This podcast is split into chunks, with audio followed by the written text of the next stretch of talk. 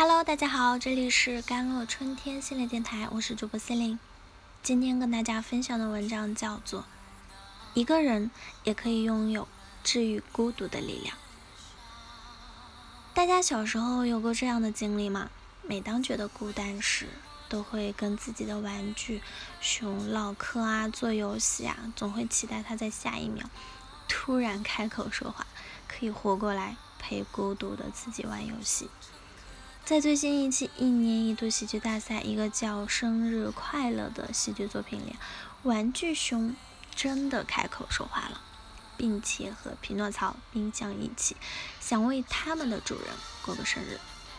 然而，二十六岁本科毕业的成年人对此表示：“科学，谢谢你的信任，但如果你不想一个人过生日，最好还是短暂的相信一下你的玩具熊吧。”随着年龄的增长。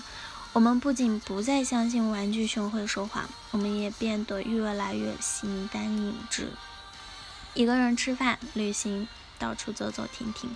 然而，就像喜剧的最后，在玩具熊、匹诺曹和冰箱消失之前留下的三句话那样：就算是一个人也没关系，因为一个人可以治愈孤独的力量。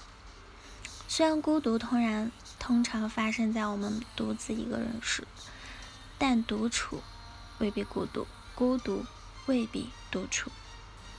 孤独是一种主观状态啊，既可能发生独处的时候，也可能发生在群体中，表现为群体性的孤独。而独处的内涵比孤独更加丰富和复杂。独处通常通常被看作独自一个人，不与他人交流的客观状态，同时包含情感的体验、认知评价和行为表现，既可以是积极的，也可以是消极的，还可以是中性的。非自愿独处是指虽然渴望有人陪伴，但现实却并不如意的被迫独处。孤独可以被看作。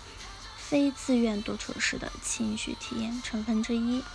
如果是个体自愿选择独处或者偏好独处，虽然客观上也处于社交孤立的状态，但并不会觉得自己缺乏与人接触。这时的独处非但不会引发孤独感，反而内心会感到满足、惬意，成为人们追求的状态。所以，一个人并不一定意味着孤独。如果能拥有积极独处的能力，即使是一个人也没关系。当我们一个人的时候，我们可以怎么样去培养自己积极独处的能力呢？第一，给自己仪式感。吃完蛋糕就算过完生日了吗？没有，还得送礼物，还得点蜡烛，还得许愿，还得吃蛋糕。连小熊匹诺茨，匹诺曹，sorry。和冰箱都知道过生日需要这些流程，我们也可以尝试在日常生活中营造仪式感嘛。有研究发现，仪式能够激活我们大脑中的多巴胺奖励体系，从而给我们带来情绪的抚慰。仪式的目的也不在于行为本身，而在于仪式背后的意义。当我们给自己唱响生日快乐歌的时候，就是在告诉自己。即使现在只有我一个人，但温暖和爱一直在我身边。第二点就是吃一些热腾腾的食物，就算冰箱不会活过来帮我们握个荷包蛋，我们也要吃一些香喷喷、热腾腾的食物。除了因为食物可以让血糖升高，给我们补充能量外，有研究发现啊。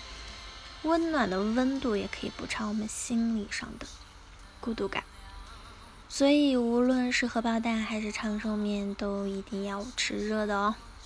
第三，抱一只软乎乎的玩具熊，谁不想拥有一个毛茸茸的玩具熊呢？那柔软的触感可以让我们心情愉悦，给孤独的我们带来幸福感。除此之外，玩具熊也不仅仅是一个毛绒玩具。更是我们的好朋友，就像作品主创李栋在节目中所说：“当我喜欢这些玩具，甚至去收集这些玩具的时候，不是证明我这个人很孤独，或者是很孤僻，而是证明我身边一样有很多陪着我的朋友。孤独的时候，至少还有小熊在陪伴，不是吗？第四点就是用童话去疗愈孤独啦。